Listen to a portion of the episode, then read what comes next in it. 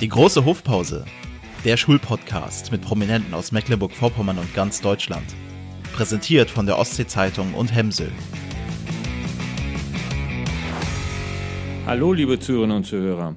Heute die fünfte Folge von der großen Hofpause, dem Podcast der Ostsee-Zeitung, gefördert vom Hemsee, dem schwedischen Spezialisten für die Entwicklung, Planung und Bau von Schulen. Ich habe heute Tatjana Kiel zu Gast. Tatjana Kiel, die CEO von Glitschko Ventures. Sie ist Mitentwicklerin der Methode FACE. Ich hoffe, dass ich es richtig gesagt habe. Sie ist Mutter einer Tochter.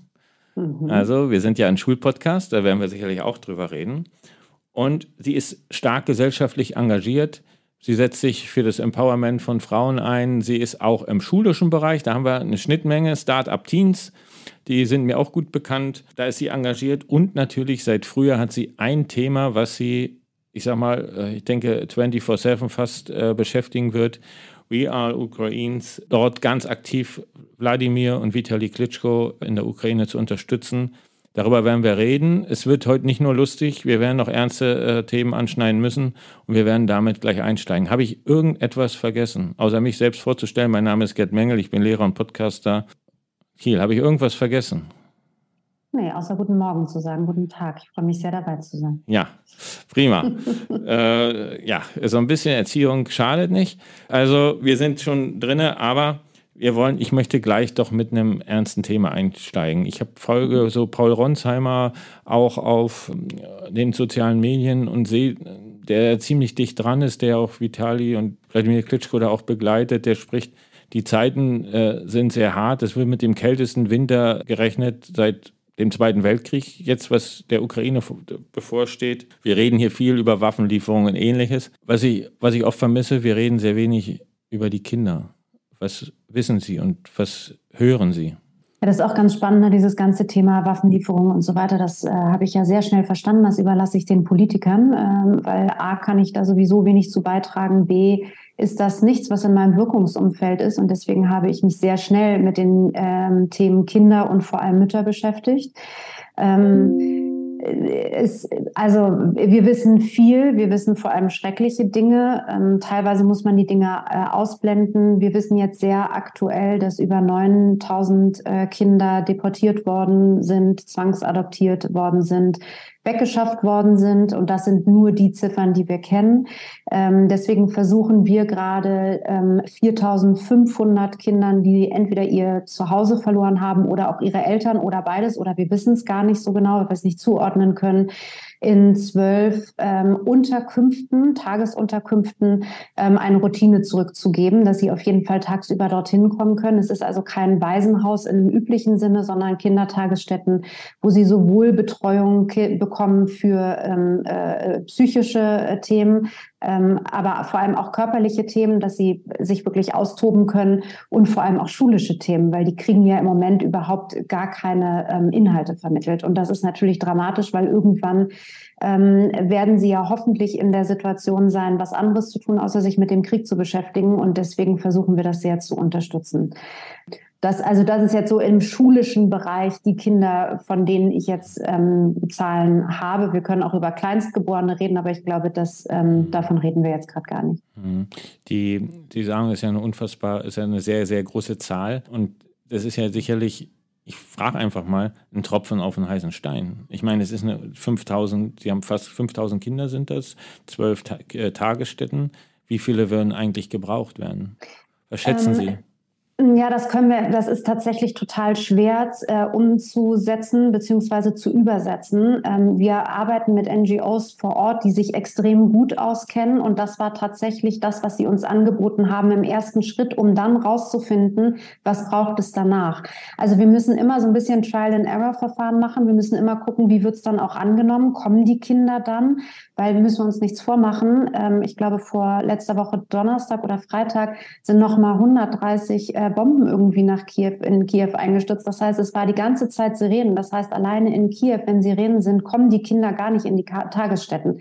Das heißt, wir müssen selbst immer rausfinden, ist das, was wir anbieten oder das, was die NGOs vor Ort uns sagen, was gebraucht wird, wirklich dann auch das, was genutzt wird. Und warum arbeiten wir mit NGOs vor Ort? Weil wir ganz klar ähm, nicht unser System auf die überstülpen können. Das, was bei uns funktionieren würde, funktioniert bei denen gar nicht, weil die das gar nicht kennen, weil das in dem System so gar nicht ähm, verankert ist. Und wenn wir sehen, dass es funktioniert, werden wir das erweitern oder ausweiten. Mhm. Sie haben da beim Spendenmarathon wurde dafür auch gesammelt, jetzt bei RTL. Da hatte ich so davon gehört. Sammeln Sie aktuell jetzt noch für dieses Projekt? Ja, also RTL hat ja jetzt gesammelt.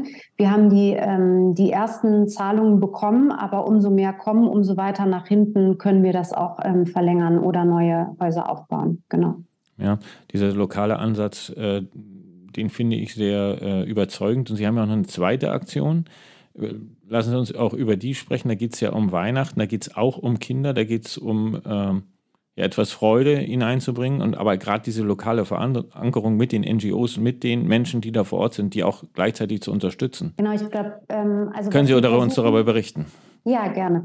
Also was, was wir versuchen, ist das zusammenzuführen. Es geht genau um diese 4.500 Kinder, die jetzt den Unterschlupf bekommen haben, aber die nichts mehr haben und denen eine Freude zu machen. Also bieten wir gerade, das sind zwar auch Einzelpersonen, aber wir wollen vor allem appellieren an die Unternehmen zu sagen, ja, jeder Mitarbeiter kann ein Geschenk für 35 Euro bekommen oder jeder Mitarbeiter darf dieses Geld so investiert wissen, dass in der Ukraine diese Kinder ein Geschenk von einem Mitarbeiter bekommen. Und die werden vor Ort gepackt verpackt, die werden auch vor Ort ähm, gekauft, damit wir die Wirtschaft ein bisschen äh, ankurbeln und damit wir nicht so viel CO2-Ausstoß und so weiter haben, weil wir die Dinge hier von hier nach drüben bringen müssten. Es gibt ganz viele dieser Sachen drüben und da versuchen wir auch drüben zu unterstützen und auch Dinge zu kaufen, die die ukrainischen Kinder schon kennen. Es gibt ganz oft gut gemeinte Dinge, die wir hier haben, die aber da drüben gar nicht bekannt sind und dann wissen die Kinder gar nicht genau, was sie damit machen sollen. Wir wollen ihnen ein bisschen geborgen Geborgenheit geben. Und deswegen ähm, unterstützen wir da auch die Wirtschaft und ähm, das System drüben. Wie viele Unterstützerinnen und Unterstützer konnten Sie da jetzt schon gewinnen in der letzten Zeit? Ich hatte darüber gelesen. Ich fand das sehr, äh, ja, hat mich beeindruckt.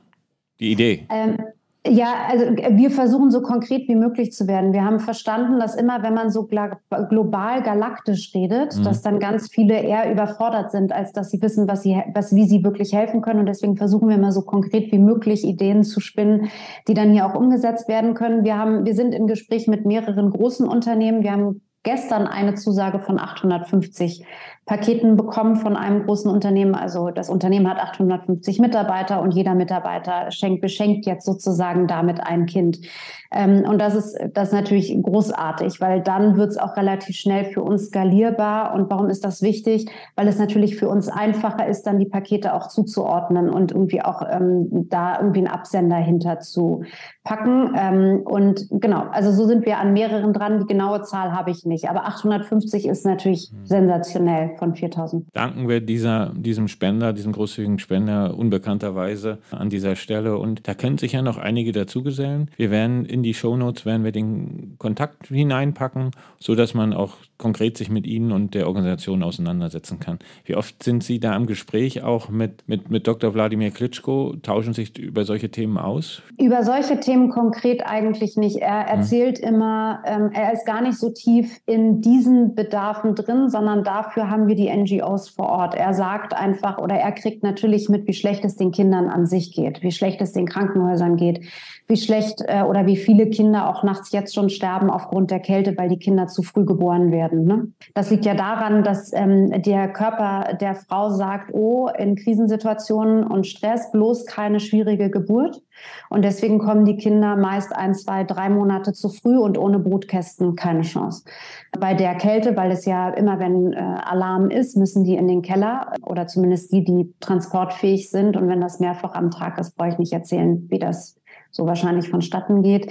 Da sind wir gerade ähm, sozusagen am rausfinden, was, was gebraucht wird. Und da ist Wladimir vor Ort und der ist viel in den, ähm, in den Krankenhäusern oder in den Notsituationen, um sich ein großes Gemeinbild zu machen. Und dann mit den NGOs vor Ort, wie jetzt mit einem Krankenhaus, kriegen wir dann die speziellen Bedarfe. Und dann ähm, übernehmen wir sofort, weil das für uns natürlich einfacher ist als für ihn, wenn er dazwischen äh, geschaltet ist. Dann haben wir, ähm, dann kann er gar nicht so viel Aufmerksamkeit mhm. schaffen, wie wir aber brauchen.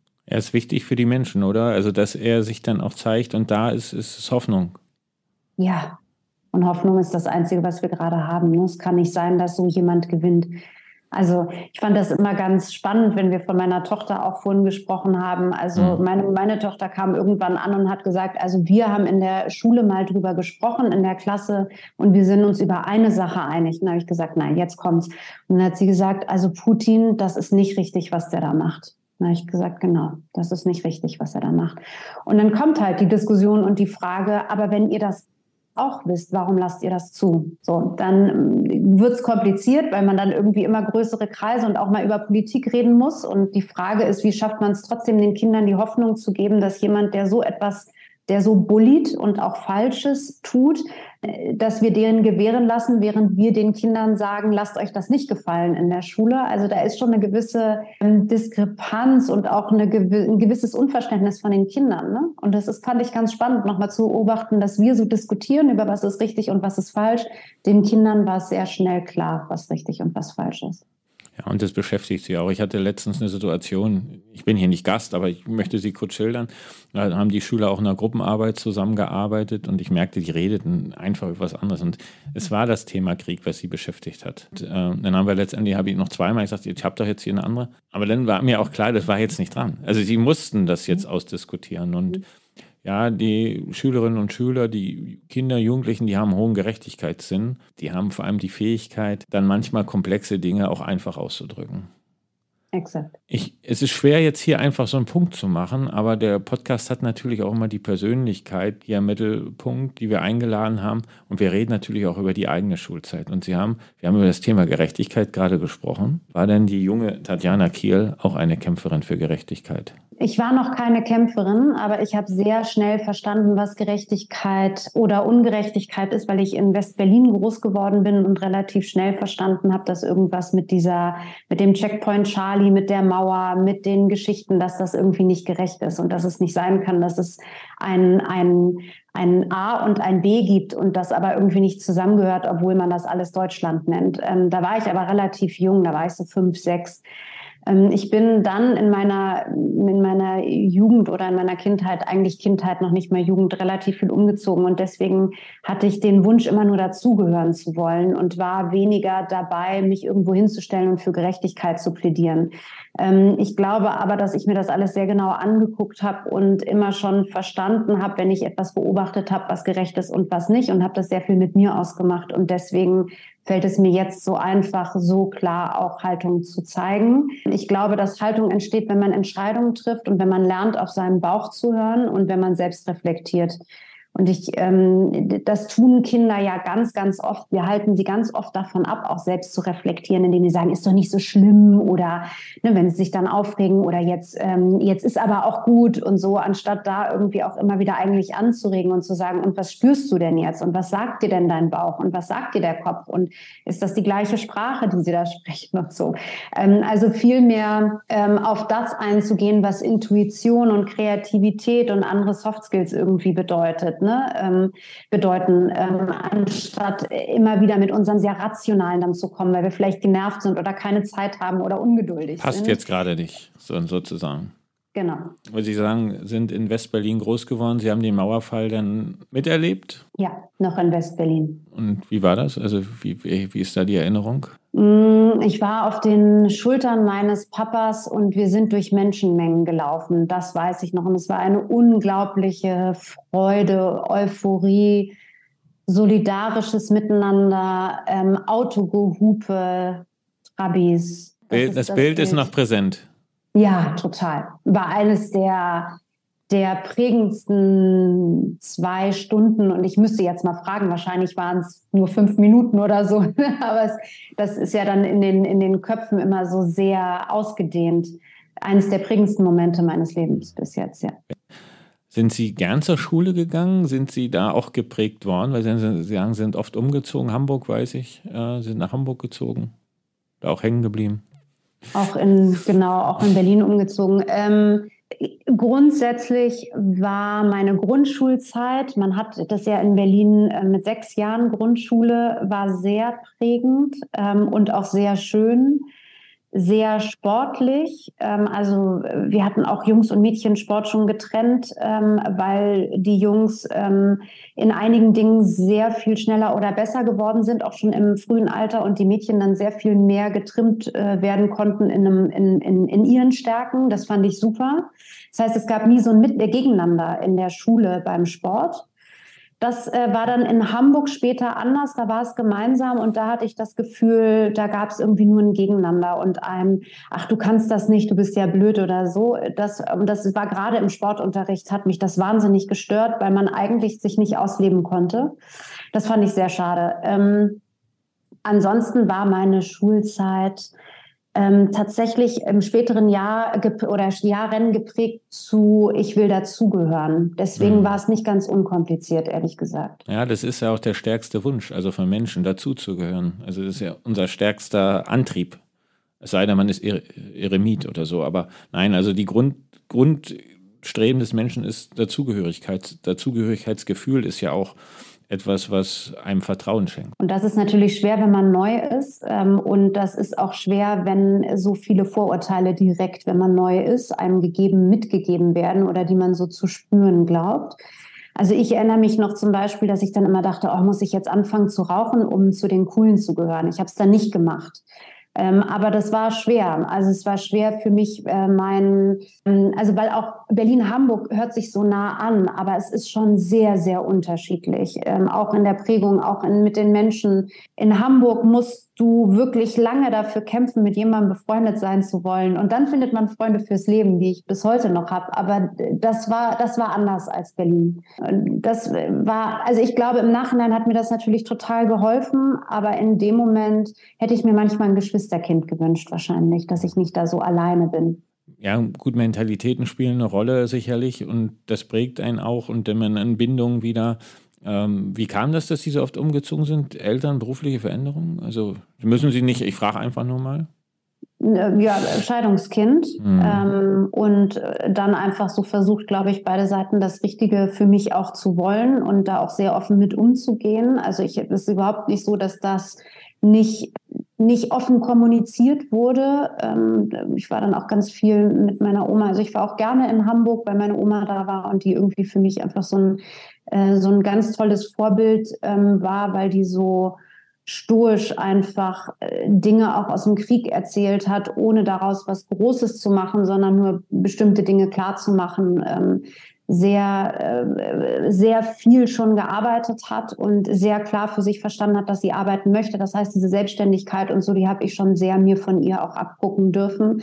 Bin aber auch immer von den Männern wahnsinnig, in, also die in meinem Leben waren, wahnsinnig gepusht worden. Also ich hatte, ich hatte schon immer viel von beidem. Trotzdem braucht man ja außerhalb dieser, äh, dieser Generation, die da drüber sind, einfach Gleichgesinnte ne? und ein gleiches Alter. Das ähm, hat mir hat mir eine lange Zeit äh, gefehlt, bis ich mich da so heimisch gefühlt habe. Wie haben Sie das so erlebt, auch in der Schule? So, ähm, Sie sagen, ja, Sie waren in erster Linie damit, äh, haben sich damit auseinandergesetzt, dazuzugehören. Haben Sie sich denn ja auch eher oft fremdbestimmt gefühlt oder selbstbestimmt? Das ist ja auch eine Frage, wie Schüler sich erleben im Verhältnis auch zu ihren Lehrerinnen und Lehrern, aber vielleicht auch, äh, in dem Fall höre ich jetzt auch zu Mitschülerinnen und Mitschülern. Ich habe mich gar nicht gestimmt gefühlt irgendwie. Mhm. Also ich habe mir da ähm, wenig Gedanken gemacht. Ich bin oft von Tag zu Tag so gesprungen. Ich habe ähm, ganz viel Sport gemacht. Ähm, Tennis war meine große Ablenkung. Ähm, da hatte ich dann so einen anderen, ich das weiß gar nicht, ob man das Freundeskreis nennen würde, aber Bekanntenkreis. Also wir haben uns, glaube ich, auch so selten außerhalb getroffen, aber dieses, dieser Sport hat uns total zusammengeschweißt und zusammengebracht. Und da hatte ich ähm, oftmals auch das Gefühl, wirklich komplett ich sein zu dürfen. Deswegen war für mich fremd oder selbstbestimmt war nie die Frage, sondern wenn man dazugehören will, es aber nicht tut, dann verstellt man sich. Und verstellen heißt automatisch nicht, sich, selbst sich selbst sein zu dürfen. Ne? Und wenn man das Gefühl hat, glaube ich, das ist, das ist nicht schön. Also das äh, versuche ich meiner Tochter zumindest immer wieder mitzugeben, man ist, man ist, man ist nur diese eine Person und ähm, daran kann man auch relativ wenig ändern. Und es gibt Leute, die das sehen und schätzen, aber wenn man sich verstellt, sehen das die richtigen Leute gar nicht. Ähm, und ja, das kann dauern, bis man so seinen, seinen, seinen engsten Kreis irgendwie findet. Und es müssen nicht alle beste Freundinnen oder beste Freunde sein, sondern es gehört dazu, dafür auch zu kämpfen und es gehört dazu, aber so offen zu sein und sich selbst dann auch verletzlich zeigen zu dürfen, um dass genau diese Menschen einen dann auch finden dürfen das kann halt mal auch zwischendurch verletzend sein, ja. Sie haben ja ein Kinderbuch geschrieben, zusammen mit Dr. Wladimir Klitschko. Ja, mit ihm zusammen, auch schon weit vor dem, vor diesem schrecklichen Krieg, die Methode FACE, ich hoffe, ich habe es richtig gesagt, mhm. äh, entwickelt. Was verbirgt sich dahinter? Und ich glaube, da steckt, also wenn ich jetzt höre, was Sie auch aus Ihrer Biografie erzählen, steckt da eine ganze Menge Tatjana Kiel drin. Ja, das hoffe ich. Ähm, also äh, vielleicht erstmal zum Kinderbuch, weil das jetzt noch ganz gut passt und dann können wir noch mal einen, einen größer ähm, gucken oder denken. Ähm, was, was ein ganz großer Wunsch von Wladimir und mir immer war, war, oder vor allem von Wladimir erstmal das Wissen weiterzugeben. Und die Frage war aber, wie kann man auch von einem Boxweltmeister überhaupt jetzt irgendwie was mitbekommen, auch als, als Kind? Und runtergebrochen ähm, war es vor allem, und das haben wir in vielen Diskussionen mit, ähm, mit Universitäten gelernt, die haben große Angst davor, dass keine Resilienz mehr gelernt wird von Kindern. Warum? Weil wir gar nicht mehr Helikoptereltern sind, sondern Curling-Eltern werden. Wir schrubben den Weg so frei, dass die Kinder gar nicht mehr hinfallen können, sondern wir haben sie vorher, eigentlich halten wir sie schon auf was dazu führt, dass die Kinder nicht lernen, wieder aufzustehen. Wenn sie aber nicht lernen, wieder aufzustehen, werden sie sich jeglicher äh, Konfrontation entziehen später. Das heißt, wenn die dann 15, 16, 17, 18, 19 sind, denken die, naja, warum soll ich denn jetzt einen Job suchen? Macht Mama, macht Papa schon. Warum sollte ich das tun? Warum sollte ich für etwas kämpfen, wenn ich doch sowieso weiß, machen doch die anderen für mich. Das heißt, sie lernen gar nicht, Entscheidungen selbst zu treffen und mit den Entscheidungen auch ein Bauchgefühl zu entwickeln und Resilienz zu entwickeln, um dann auch wirklich zu sagen, dafür lohnt es sich jetzt für mich persönlich zu kämpfen. Ähm, und das hat uns, das kam, also da kam die Frage immer wieder ähm, oder der Wunsch, Resilienz lernt man gut von Sportlern und von sportlichen äh, Gruppen, weil die einfach lernen, gemeinsam ähm, und für sich selbst auch, also es fängt immer mit sich selbst an und dann aber gemeinsam ähm, dafür zu kämpfen, wofür es sich zu kämpfen lohnt. So. Jetzt äh, will ich nicht von der WM und so weiter anfangen, da könnte man auch Stunden wahrscheinlich mitfüllen. Aber äh, tatsächlich war es sozusagen, Entscheidungen treffen ist wichtig. Ähm, es ist wichtig zu verstehen, dass es auf dem Weg ganz viele Helfer gibt, die man gar nicht als Helfer ganz oft wahrnimmt, ähm, sondern wir sind schon in Deutschland auch so eine Art Neidgesellschaft. Also es ist bei den Kindern oft so, dass die sagen, oh, die kann das besser als ich, der kann das auch besser, das ist ja furchtbar, jetzt fühle ich mich schlecht, anstatt zu sagen, wie cool, die kann das besser. Erstmal muss ich der sagen, ey, toll, wie, wie du das kannst. Ähm, Glückwunsch, ich würde auch gerne so gut reiten können wie du. Das machen die Mädchen jetzt schon so untereinander in unserer Gruppe, Gott sei Dank. Ähm, und auf der anderen Seite ähm, diese Stärken aber auch zu nutzen und zu fragen, wie machst du das denn, wenn du so gut den Fokus oder das zusammenfassen kannst? Wie machst du das denn? Wie schaffst du das? Machst du das so oder so? Also, dass sie anfangen, eigentlich in die Diskussion zu kommen. Ähm, und das war ähm, unser Hintergrund nicht zu sagen, und das ist mein großes Learning, das haben Sie wahrscheinlich gerade rausge rausgehört. Ich habe BWL studiert, weil BWL das war, was man damals studiert hat wenn man nicht wusste, was man studieren soll. Aber wenn ich auf meine Stärken gehört hätte, hätte ich mit Sicherheit nicht BWL studiert. Ja, ich bin extrem gut in Zahlen und in Statistik, das äh, hat mir sicherlich im BWL geholfen, ähm, aber ich bin viel besser in kreative Lösungen zu finden. Also eigentlich hätte ich was Kreatives sozusagen finden müssen. Und den Eltern einmal zu zeigen und auch den Kindern, guckt eher darauf, die Stärken zu stärken, als immer nur die Schwächen irgendwie wegzuradieren oder weniger zu machen ähm, und, und versucht sie darin zu bestärken, rauszufinden, worin sie richtig Spaß haben. Weil ein Job ist mindestens acht Stunden am Tag. Das ist echt viel Zeit. Da sollte man was tun, worauf man auch Lust hat, sonst ist es irgendwie kontraproduktiv. Äh, Zahlen, äh, Statistiken sind jetzt weniger in ihrem Buch. Ich zitiere mal den Titel Will, der Wolkenstürmer und der Traum vom Fliegen, das sie zusammen mit Dr. Wladimir Klitschko geschrieben haben.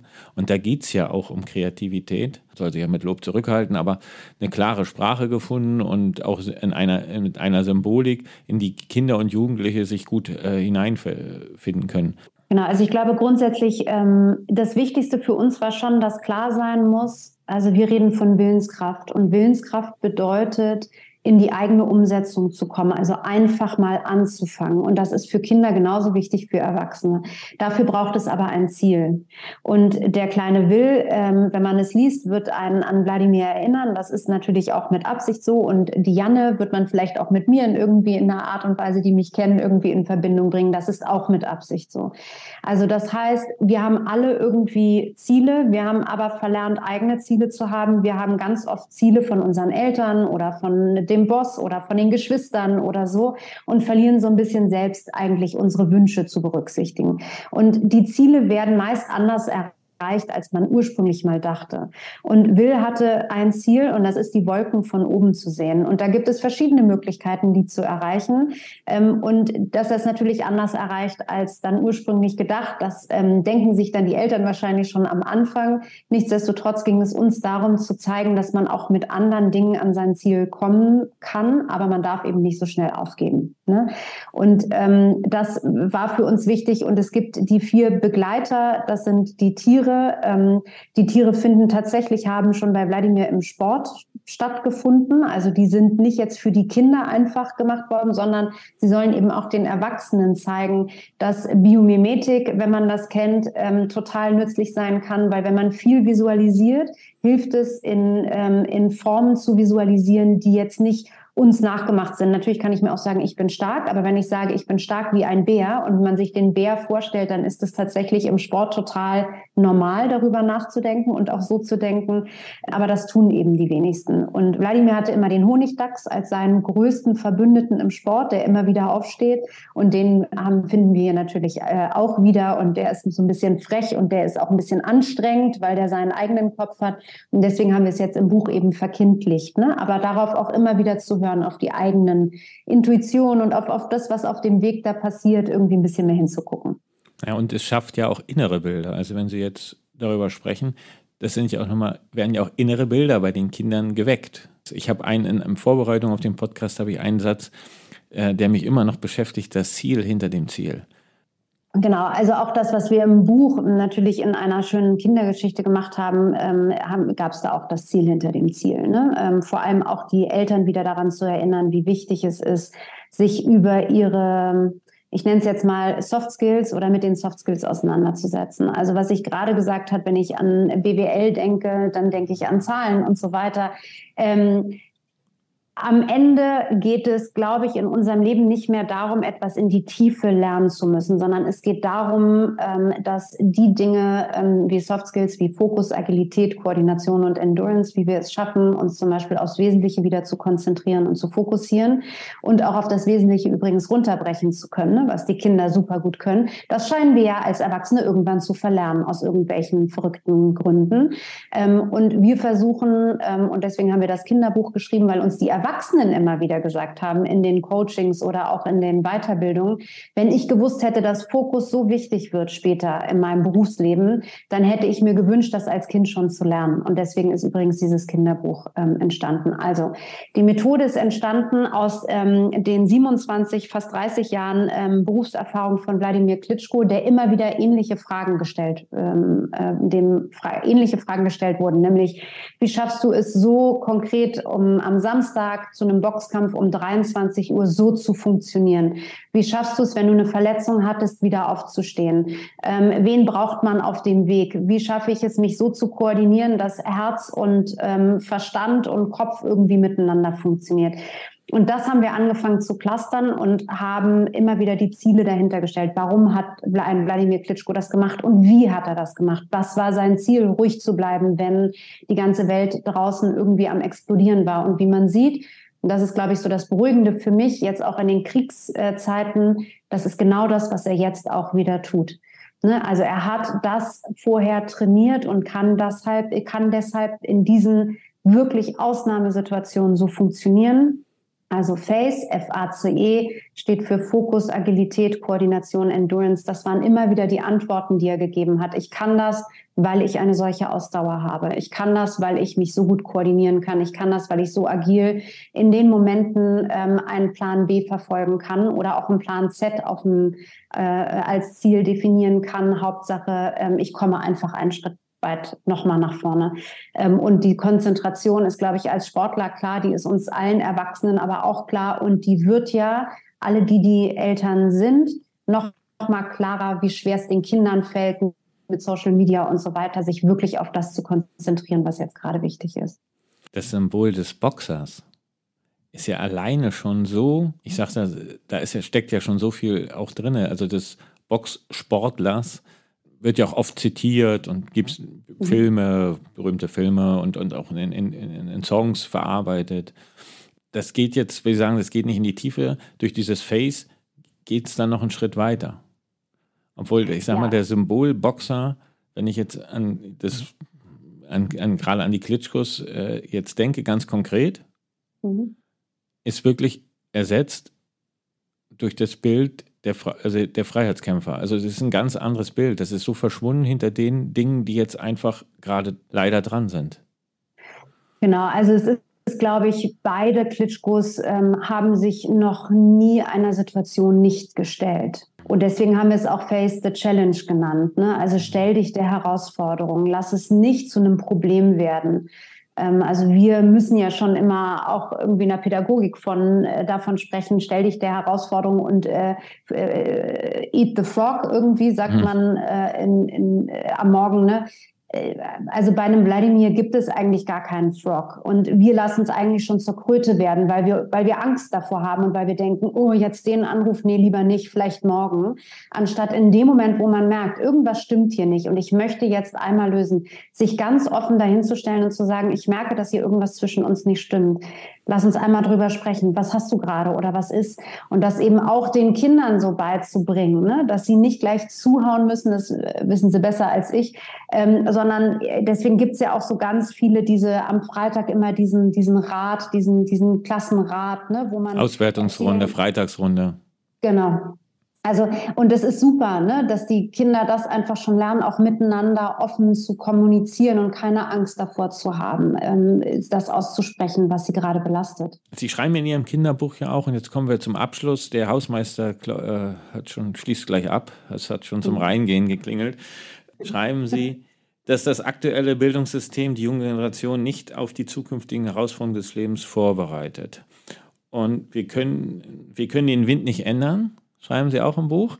Aber wir können die Segel anders setzen. Und wie sollten wir die Segel anders setzen, damit wir 2030 Global Goals, Nachhaltigkeitsziele, dass wir dorthin kommen?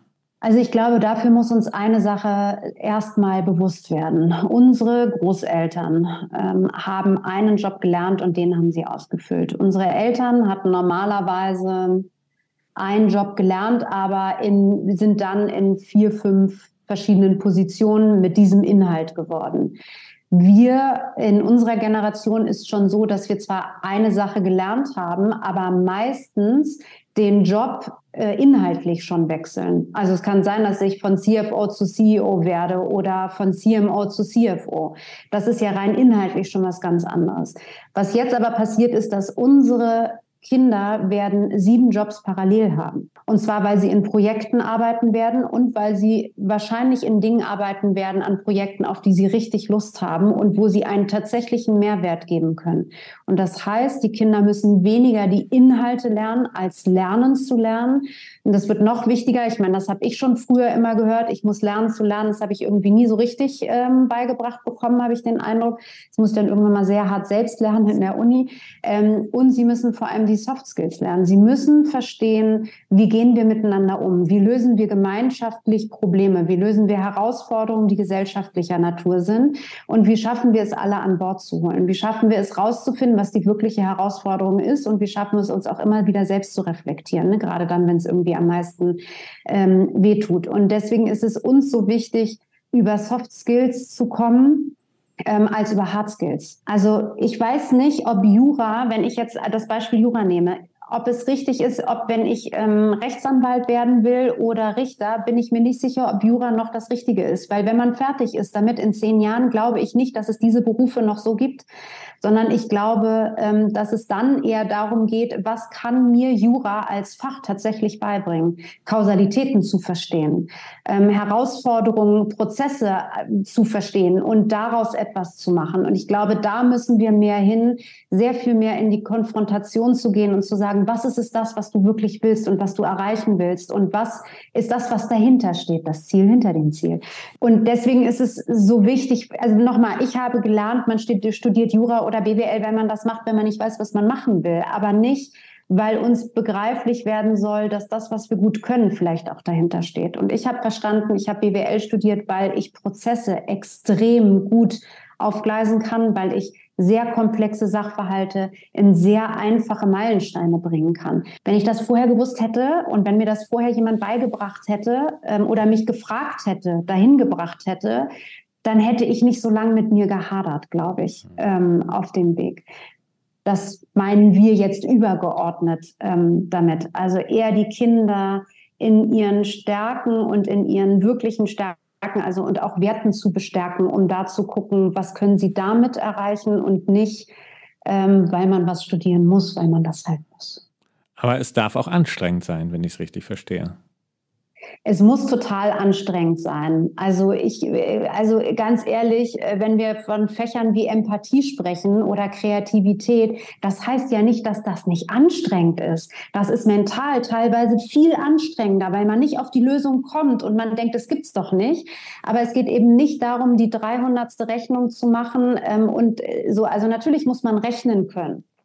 Und man muss die Grundvoraussetzungen für, ähm, für, für die Sprache verstehen und können. Das ist total klar. Es muss aber Verbindungen, wir müssen Verbindungen von einem und dem anderen schaffen und wir müssen verstehen, warum Sprache so wichtig ist und woher das kommt und so. Darum geht's, damit wir dann übergeordnet Dinge miteinander kombinieren lernen. So, jetzt haben wir. Und dann wirklich auch gesellschaftliche Herausforderungen. Ich sehe ähm, die Ziele da hinten.